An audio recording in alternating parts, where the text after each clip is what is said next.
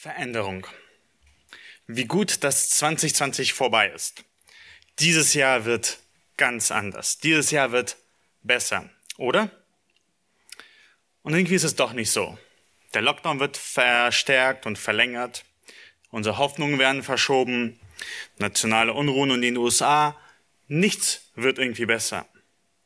Oder wie ist es bei dir persönlich? Hast du Vorsätze gemacht und sie schon gebrochen? Hast du dich gefragt, wie kann Veränderung in meinem Leben erfolgen? Wie kann es Veränderung in meinem Kampf gegen die Sünde geben?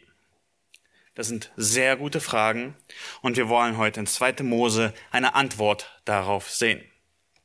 Ich möchte, dass ihr mit mir 2. Äh, Mose Kapitel 6 aufschlagt und das Thema und der Platz, wo wir uns befinden, ist, dass Gott einen Plan mit Israel hat. Er will alle Völker auf der Welt, die sich von Gott abgewendet haben, durch Israel wieder zu sich führen. Und Gott hat schon im ersten Buch Mose versprochen, dass vier Generationen lang Israel ein Sklave in Ägypten sein wird. Und nun ist es so gekommen. Israel geht's elend, weil der Pharao durch und durch böse ist. Und Gott beruft seinen Diener Mose aus dem Dornbusch. Mose ist aber ziemlich widerwillig und sagt, wer bin ich denn, dass ich hingehen könnte? Und dann stellt er mir die Frage, wer bist du eigentlich? Wovon soll ich reden? Wer, was bist du für ein Gott? Dann hat er die Ausrede, er sagt, mein Volk wird mir nicht glauben, wenn ich rede. Seine vorletzte Ausrede, er sagt, ach Herr, ich kann doch nicht reden. Ich bin nicht redebegabt. Und die letzte Ausrede, die er gibt, ist dann, sagt, ach Herr, send doch einfach jemand anders. Ich bin nicht der richtige Mann. Und Gott wirkt, wirkt durch ihn, mehrere Phasen, wo er durchgeht. Er kommt zum Pharao und erlebt eine große Niederlage, aber Gott ermutigt ihn. Und so kommen wir in 2. Mose 6, Vers 28, wo wir eine kleine Wiederholung von den Ereignissen sehen. Ich lese mit uns 2. Mose 6, Vers 28 bis 7, Vers 7 und das ist auch der Predigtext für heute. Und es geschah an demselben Tag, an dem der Herr mit Mose im Land Ägypten redete. Da sprach der Herr zu Mose, ich bin der Herr. Rede zum Pharao, dem König von Ägypten, alles, was ich dir sage. Und Mose antwortet vor dem Herrn, siehe, ich habe unbeschnittene Lippen. Wie sollte da der Pharao auf mich hören? Und der Herr sprach zu Mose, siehe, ich habe dich, dem Pharao, zum Gott gesetzt, und dein Bruder Aaron soll dein Prophet sein.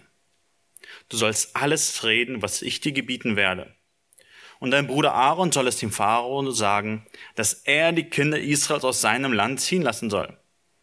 Aber ich will das Herz des Pharaos verhärten, damit ich meine Zeichen und Wunder im Land Ägypten zahlreich werden lasse.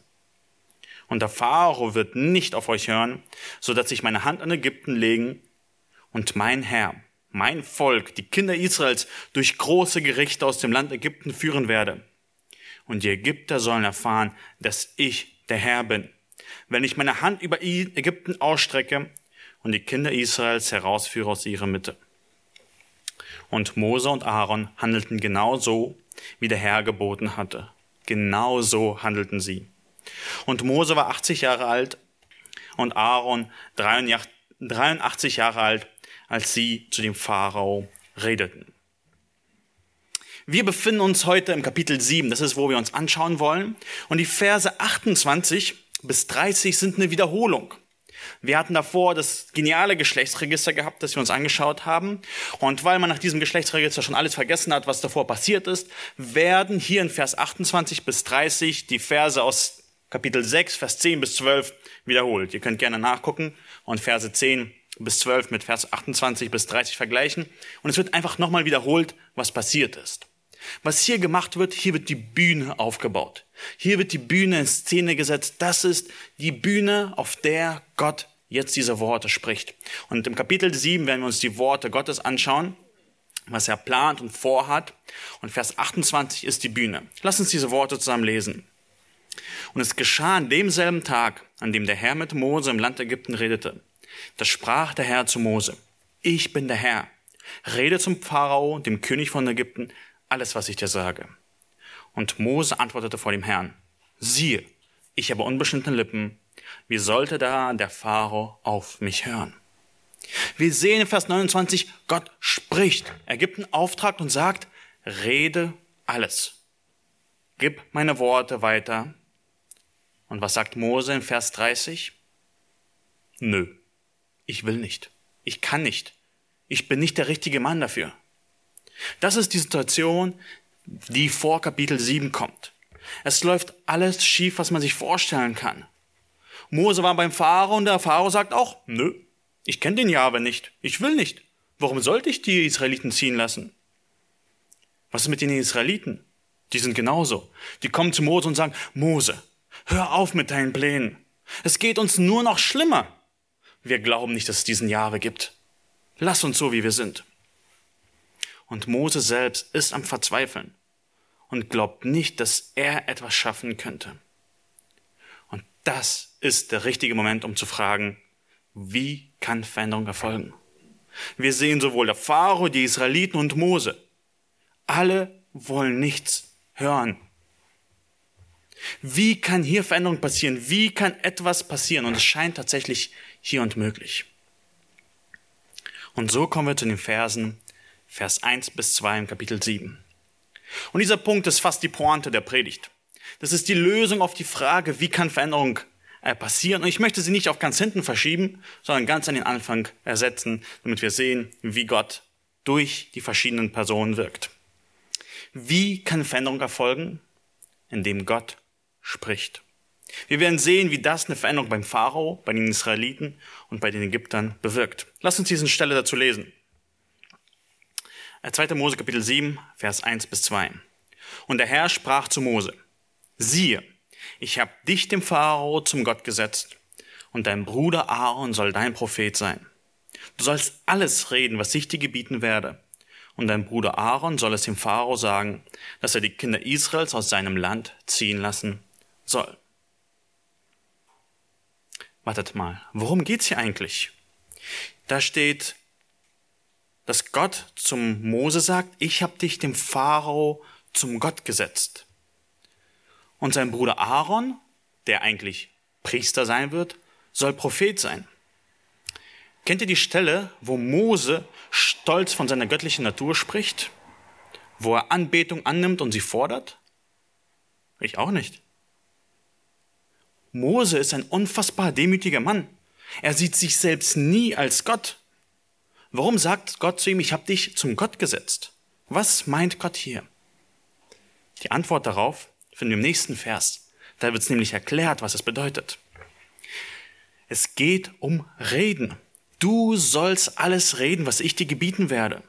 Und dein Bruder Aaron soll es dem Pharao sagen. Mose soll reden, was Gott sagt, und Aaron soll es weitergeben. Deswegen ist Mose zum Gott gesetzt. Er redet Gottes Worte. Und Pharaon als Prophet ergibt diese Worte weiter.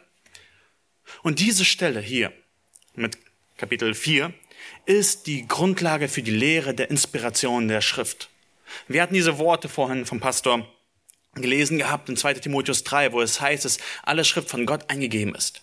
Und hier in 2. Mose, Kapitel 4 und Kapitel äh, 7, sehen wir diese Grundlage. Diese Verse sind so unglaublich wichtig und ich möchte, dass wir uns ein bisschen mehr Zeit darüber nehmen, darüber nachzudenken, was es heißt, dass die Bibel Gottes Wort ist. Weil hier sehen wir diese Grundlage. Und bevor wir hier in Kapitel 7 wieder zurückkommen, möchte ich, dass ihr ein bisschen zurückspringt, Kapitel 4.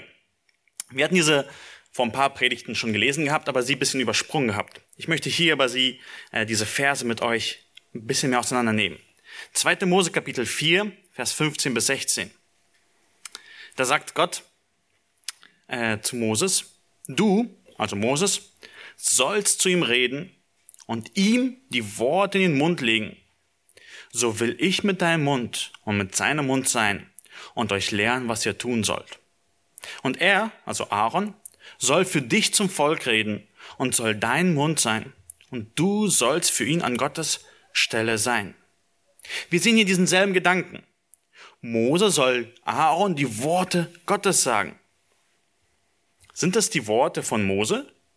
Ja, sie kommen aus seinem Mund. Er bewegt seine Zungenbänder und seine Stimme. Aber hier sagt Gott, ich will mit deinem Mund sein. Er will mit dem Mund von Mose und Aaron sein. Warum ist dieser Gedanke so wichtig? Warum sagt das Gott sehen wir diese Lehre so klar und eindeutig. Weil Menschen lügen, weil Menschen irren, weil Menschen sich versprechen. Wir sagen nicht immer die Wahrheit. Manchmal bewusst, um jemanden in die Irre zu führen, manchmal auch ungewollt, weil wir einfach fehlerhaft sind. Wie viele grammatische Fehler habe ich schon in der Predigt gesagt? Wir sind sündig und fehlerhaft. Und wenn nun die Worte von Moses und Aaron dieselbe schlechte Qualität hätten, dann hätte weder der Pharao noch die Ägypter auf ihn hören müssen. Wenn die Worte von Moses auch nur einen Fehler hätten, würde das alle seine Worte potenziell fehlerhaft machen. Der Pharao könnte seine Weisen anstellen, um Fehler in den Worten von Mose zu suchen. Aber so ist es nicht.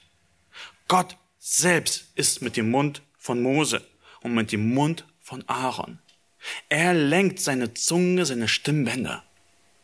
Es ist Mose, der redet. Aber es sind Gottes Worte. Und wir sehen auch diesen Gedanken, den wir vorhin gesehen haben in Vers 16. Ähm, Mose soll für Aaron an Gottes Stelle sein. Gott leitet den Mund von Mose. Er beaufsichtigt dieses Sprechen. Also sind die Worte, die aus dem Mund von Mose kommen, nicht Moses Worte, sondern sind Gottes Worte. Er ist an Gottes Stelle. Er ist das Sprachrohr Gottes. Und wenn wir jetzt wieder zu 2. Mose 7 zurückkommen, wo er das zu Mose das zweite Mal sagt, warum ist das, äh, warum sagt er es immer, immer wieder? Weil die Ausrede von Mose ist, ich kann nicht reden. Ich bin unbegabt im Reden. Und Gott sagt so, kein Problem. Ich werde meine Worte in deinen Mund legen. Ich werde dich an, zum Gott machen. was du redest, sind nicht deine dummen, fehlerhaften Worte, sondern das sind meine inspirierten, wahren Worte.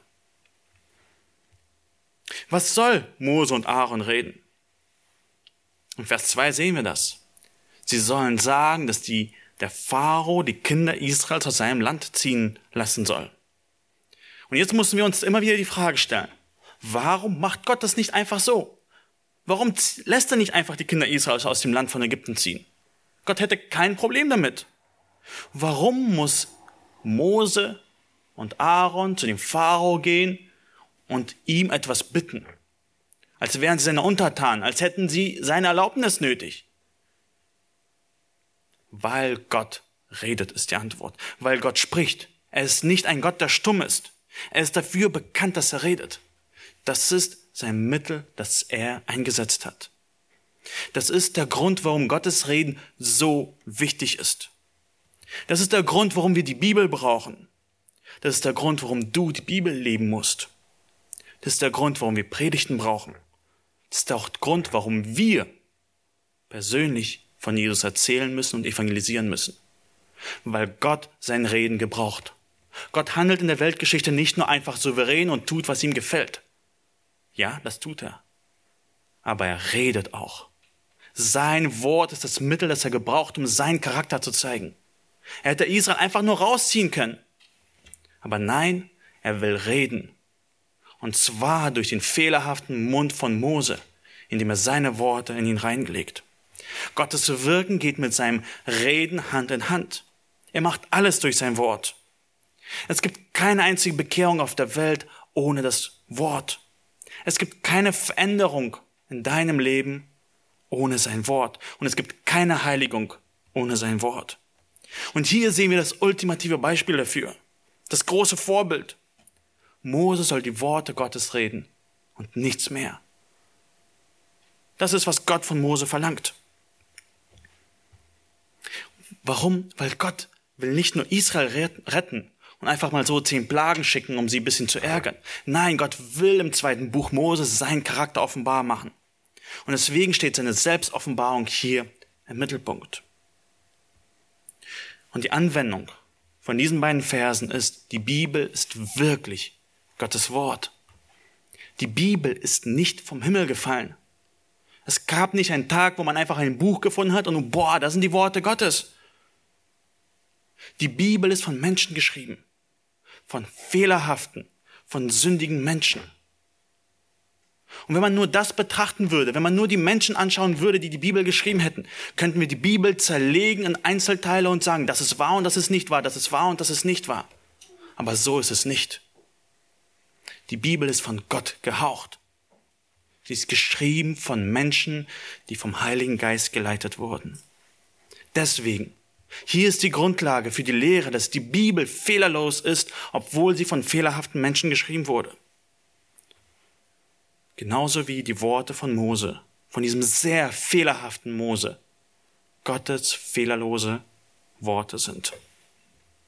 Und damit beginnt Veränderung. Um auf unsere Frage zurückzukommen, wie kann Veränderung erfolgen? Gottes Worte sind weltverändernd. Wie oft wünschst du dir vielleicht, dass Gott dich persönlich ermutigen oder ermahnen würde? Dass er zu dir persönlich reden würde? Wenn du Gottes persönliche Worte reden, äh, hören willst, dann liest die Bibel. Willst du aber vielleicht Gottes Worte, persönlichen Worte an dich laut hören, dann liest die Bibel laut vor. Hier fängt Veränderung an. Gottes Wort. Er hat es wirklich gesprochen. Das sind nicht nur einfach Buchstaben von Menschen aufgeschrieben, die fehlerhaft sind. Nein, weil Gott selbst sie beauftragt hat, weil er selbst geführt hat, dürfen wir zu Recht sagen, es ist Gottes Wort. Was für eine Veränderung bewirkt das? Wir sehen zuerst eine ziemlich negative. Das ist der zweite Punkt. Wir sehen eine Veränderung beim Pharao von hart zu härter. Schaut euch Vers 3 in Kapitel 7 an. Dort heißt, aber ich will das Herz des Pharaos verhärten, damit ich meine Zeichen und Wunder im Land Ägypten zahlreich werden lasse. Gott sagt, dass er das Herz des Pharaos verhärten will. Warum? Weil er den Pharao einfach nicht mag? Um diese Frage zu beantworten, müssen wir uns erstmal die Frage beantworten, was heißt ein hartes Herz? Wir denken bei hartes Herz oft so ein kaltes, unmoralisches, böses Herz. Ja, stimmt auch irgendwo. Aber diese Formulierung bedeutet eigentlich stur und eigensinnig. Was Gott hier sagt, ist, er will den Pharao bei seiner Meinung belassen. Der Pharao hat im Kapitel davor gesagt, ich will den Jahwe, den Herrn, nicht anerkennen. Und Gott sagt, ja, ich will ihn stur machen. Ich will ihn eigenwillig machen. Ich will nicht, dass er seine Einstellung ändert. Ich will ihn stur und bockig machen. Mit welchem Ziel? Aber ich will das Herz des Pharaos verhärten, damit ich meine Zeichen und Wunder im Land Ägypten zahlreich werden lasse. Wir sehen das klare Ziel von Gott. Er sagt, damit, damit ich meine Zeichen und Wunder im Land Ägypten zahlreich werden lasse. Gott will seine Plagen und diese Zeichnungen groß machen. Es geht um die Anzahl. Wenn es ein Boxkampf wäre, würde der Pharao wahrscheinlich nach der ersten und nach der zweiten Runde aufgeben. Aber Gott sagt, ich will ihn so aufrecht halten, damit wir ganze zehn Runden boxen können. Und ich meine volle Kraft und meine ganzen Zeichen und Wunder zahlreich machen werde. Wir sehen im Pharao nicht einen Menschen, der eigentlich total lieb und nett ist und Gott macht ihn böse. Wir sehen im Pharao einen verlorenen Menschen, der gegen Gott rebelliert und sein Herz nicht öffnet. Aber Gott hält ihn da, damit er seine Wunder groß machen kann. Wie kam es eigentlich sozusagen dazu, dass sein Herz zuerst hart wurde? Weil es war schon bevor, davor hart. In Römer Kapitel 1 sagt Paulus über folgende Menschen dieses. 1 Vers 21, ich lese aus den äh, NEU. Trotz allem, was sie von Gott wussten, ehrten sie ihn nicht als Gott und brachten ihm keinerlei Dank. Stattdessen verloren sich ihre Gedanken ins Nichts und in ihren uneinsichtigen Herzen wurde es finster. Römer Kapitel 1, Vers 21 steht das. Sie wussten von Gott, aber sie haben gesagt, nö, ich will diesen Gott nicht anbeten. Ich will meine selbstgemachten Götzen anbeten, ich will mich selbst anbeten. Und Gott hat sie dahin gegeben. Ihre Gedanken werden immer und immer finsterer. Und deswegen ist die Anwendung, sei nicht stur, sei nicht hartherzig, wenn du Gottes Worte hörst. Wie sieht dieses Stursein aus? Es kann sein, dass du bist wie der Pharao. Du hörst Gottes Worte und du sagst, nein, danke. Ich handle so, wie ich will. Ich mache das, was ich für richtig halte. Oder es kann sein, dass du einfach Gottes Worte ignorierst. Für Bibellesen hast du keine Zeit im Leben. Bei der Predigt wird das Smartphone mehr Achtung geschenkt als den Worten. Man kann bewusst ignorieren oder bewusst dem Wort aus dem Weg gehen. Aber du musst wissen, geistlich gesehen gibt es so etwas wie einen Stillstand nicht. Entweder geht's bergauf oder bergab. Entweder wird dein Herz weicher oder es wird härter. Es gibt nur diese beiden Richtungen. Sei nicht stur, wenn Gott spricht. Hier fängt Veränderung an. Veränderung zum Positiven fängt an, indem du Gottes Wort dich hingibst und wirklich darauf hörst. Wenn du Veränderung zum Negativen haben willst, wie beim Pharao, dessen Herz von Gott verhärtet wurde, dann sei stur und hör nicht auf Gottes Worte. Die nächste große Veränderung sehen wir bei den Kindern Israels. Und diese ist wahrscheinlich mehr, als du denkst. Wir sehen, wie Israel von einem Knecht zu einem Kind wird. Und lass uns dazu Kapitel 7, Vers 4 lesen. Dort heißt es, und der Pharao wird nicht auf euch hören, so dass ich meine Hand an Ägypten lege und mein Herr, mein Volk, die Kinder Israels durch große Gerichte aus dem Land Ägypten führen werde. Was sehen wir hier? Wir sehen, dass Gott seine Hand an Ägypten legen will. Er will seine Hand in Action setzen. Und er will sein Volk, die Kinder Israels, aus dem Land Ägypten führen. Wir denken zu selten darüber nach, warum das Gott eigentlich machen muss. Wir sind bewusst, dass sie dort gefangen waren. Sie waren körperlich Sklaven. Sie waren nicht frei, das zu tun, was sie tun wollten. Aber wisst ihr, hier geht es um noch viel mehr als nur das. Gott muss seine Hand an Ägypten legen, bevor er die Kinder Israels herausziehen lässt. Er muss große Gerichte üben, bevor sie ausziehen. Warum ist das notwendig? Warum befreit er sie nicht einfach? Warum müssen Gerichte dazwischen sein? Warum die zehn Plagen? Und die beginnen hier im Kapitel 7 und gehen bis Kapitel 12. Warum so viele Kapitel für Plagen? Warum befreit Gott sie nicht einfach? Eine Nacht- und Nebelaktion. Abseilen, rausholen, alles gut. Warum werden Kapitel 7, Kapitel 8, Kapitel 9, Kapitel 10, Kapitel 11, Kapitel 12 dafür gebraucht, um die Plagen zu beschreiben? Warum sind diese Gerichte nötig? Sie sind unter anderem für Israel nötig. Israel ist nämlich nicht nur körperlich ein Sklave in Ägypten, sondern auch geistlich. Am Ende von Josua lesen wir folgende Worte. Er spricht sie zu Israel. So fürchtet nun den Herrn und dient ihm aufrichtig in Wahrheit und tut die Götter von euch hinweg. Welche Götter? Den eure Väter jenseits des Stroms und in Ägypten gedient haben und dient dem Herrn. Ich glaube, uns ist nicht bewusst. Israel hat den Götzen von Ägypten gedient. Sie waren nicht nur körperlich dort gefangen, sie waren geistlich gefangen. Sie wollten nicht aus Ägypten raus. Sie haben Gott nicht geglaubt, sie haben den Götzen in Ägypten gedient. Hesekiel sagt das sehr ähm, bildlich. Kapitel 23, Vers 3. Die trieben Hurerei in Ägypten. In ihrer Jugend hurten sie. Ich will das ganze Kapitel nicht zitieren, das ist ziemlich für Erwachsene. Sie trieben Hurerei in Ägypten. Israel war nicht diese jungfräuliche, nette Dame, die, ist, äh, die vom Drachen gefangen ist und der Prinz kommt und rettet sie heraus. Israel war eine Hure, eine Prostituierte. Sie war geistlich dort gefangen und wollte gar nicht dort raus. Deswegen muss Gott große Wunder tun an die Götzen von Ägypten. Er muss zeigen, all diese Götzen, die sind nichts. Israel, du dienst falschen Göttern. Ich bin stärker als alle Götter von Ägypten.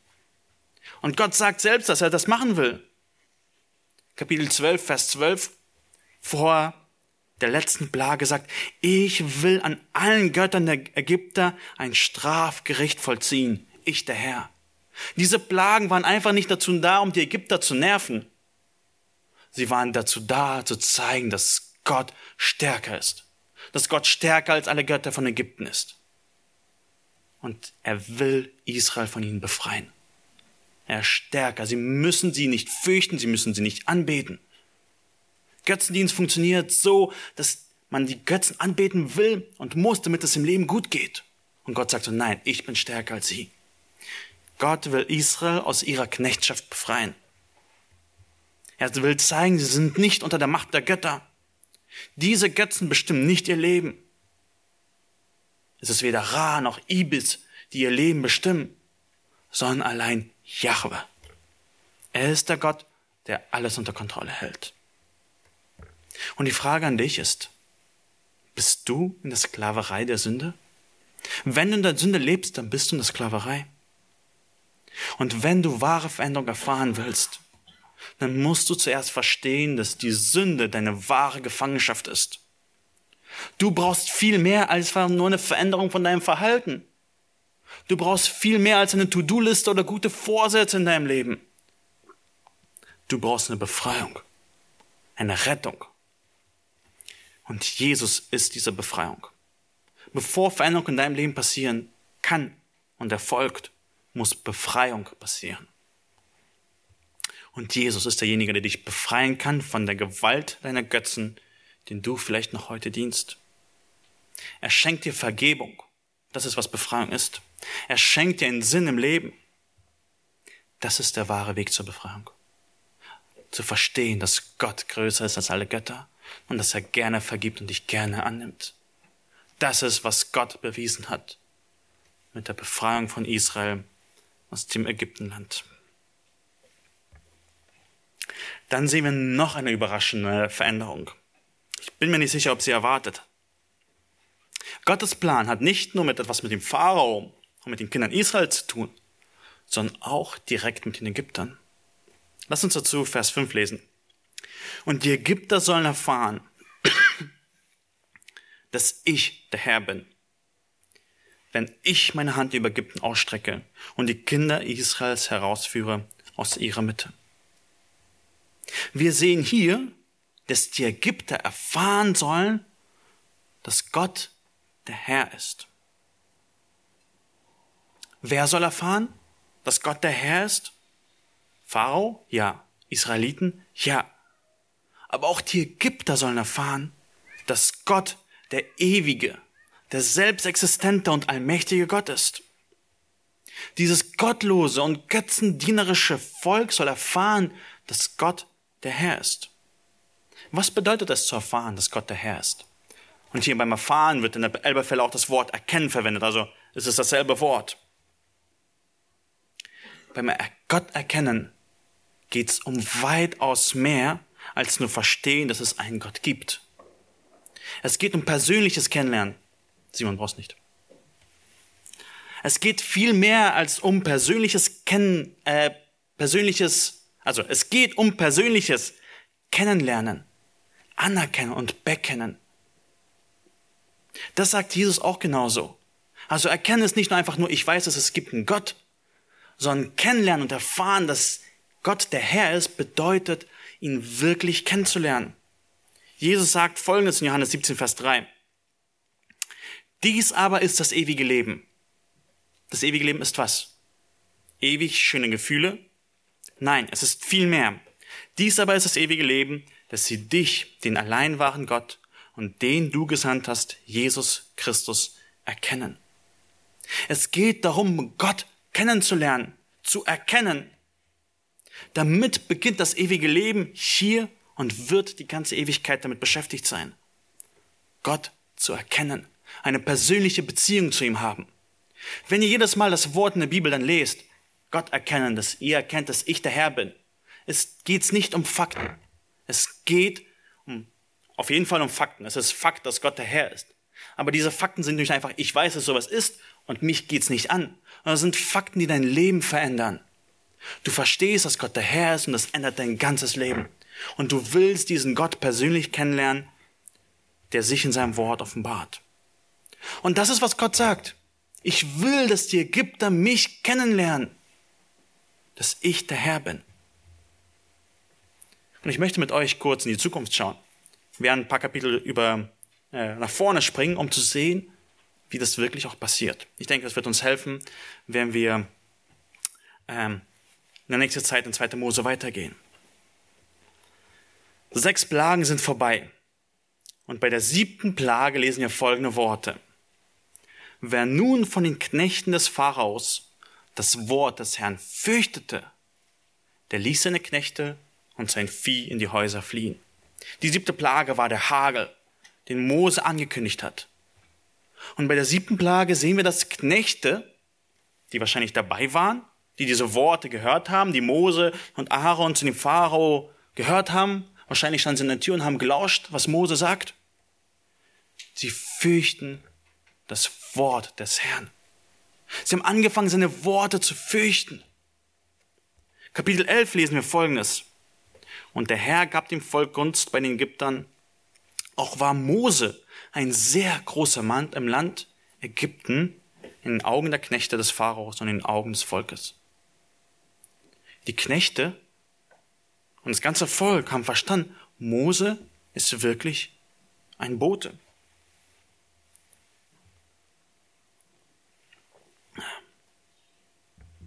Und dann kommt die zehnte Plage alle Erstgeburt von denen, die das Haus nicht bestrichen haben mit Blut, stirbt.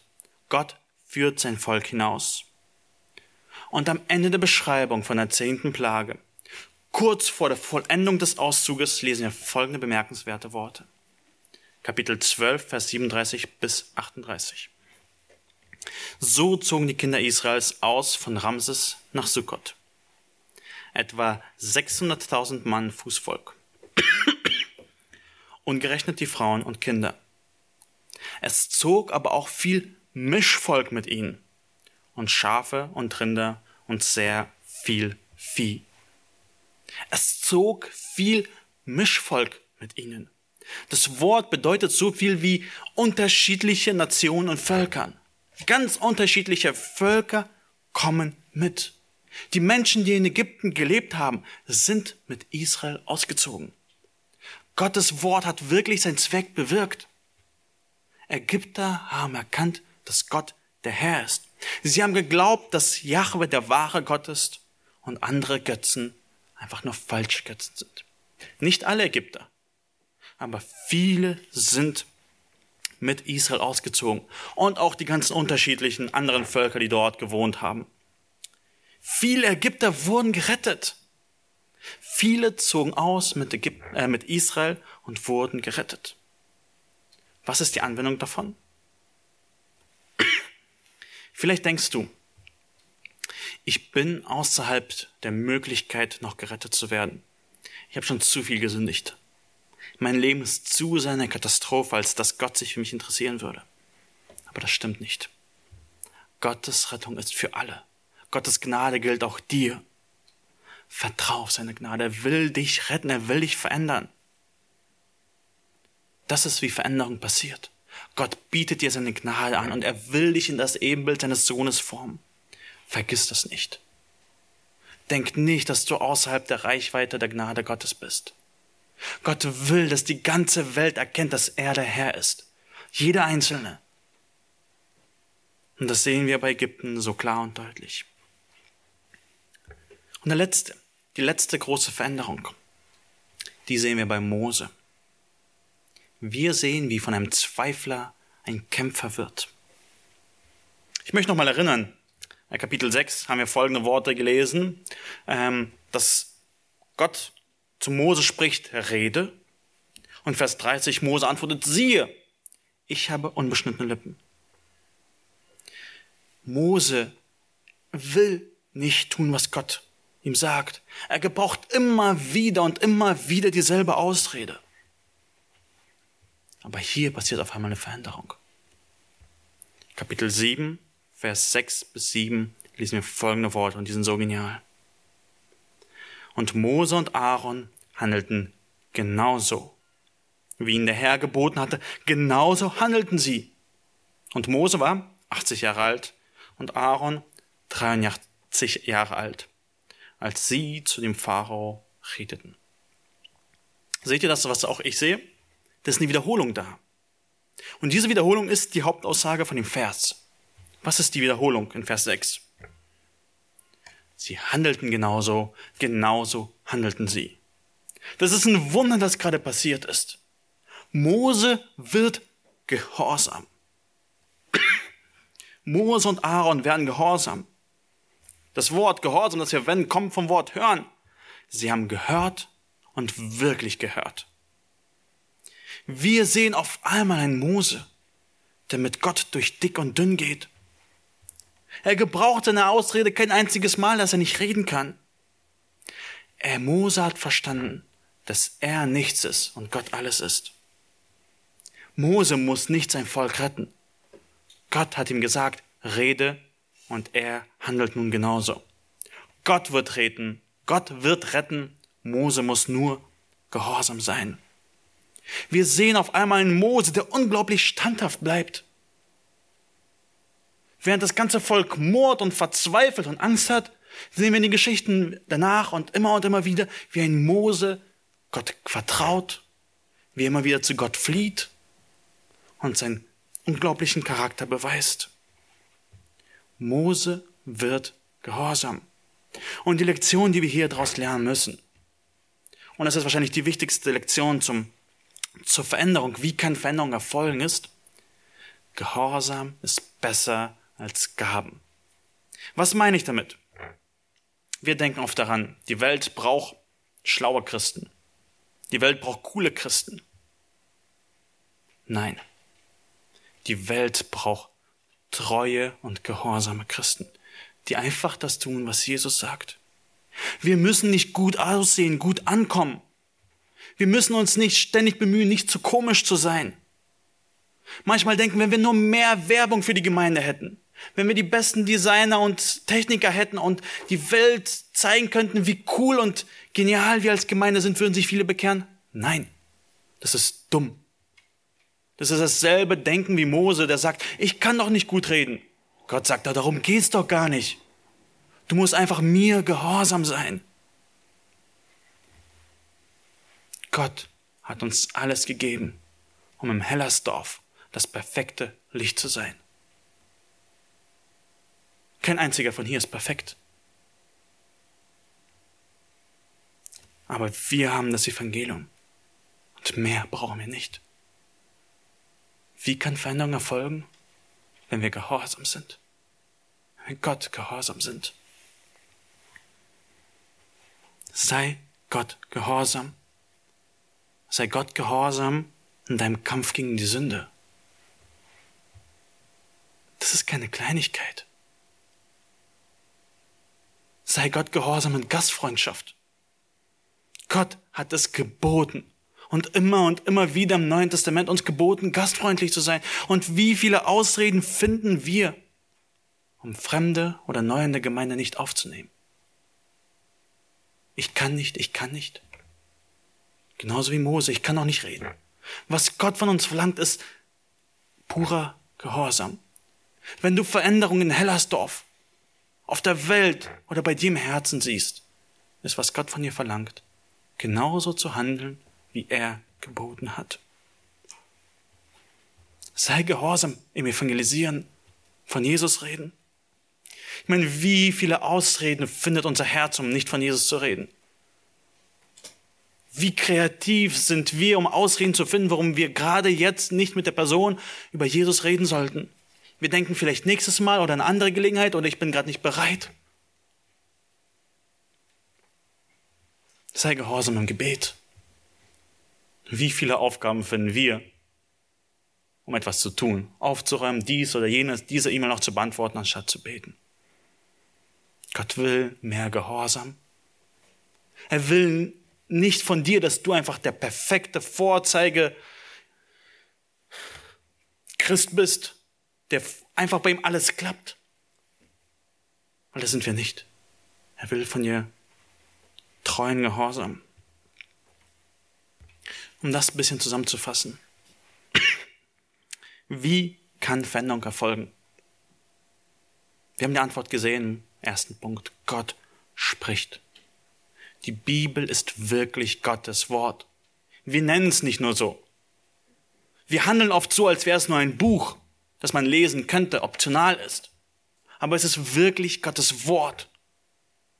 Es sind wirklich die Worte Gottes, die aufgeschrieben sind. Wie kann Veränderung erfolgen? Wir sehen beim Pharao, dass du nicht stur sein sollst, wenn Gott spricht. Wenn du stur bist, erfolgt Veränderung in die andere Richtung. Du wirst von hart zu härter.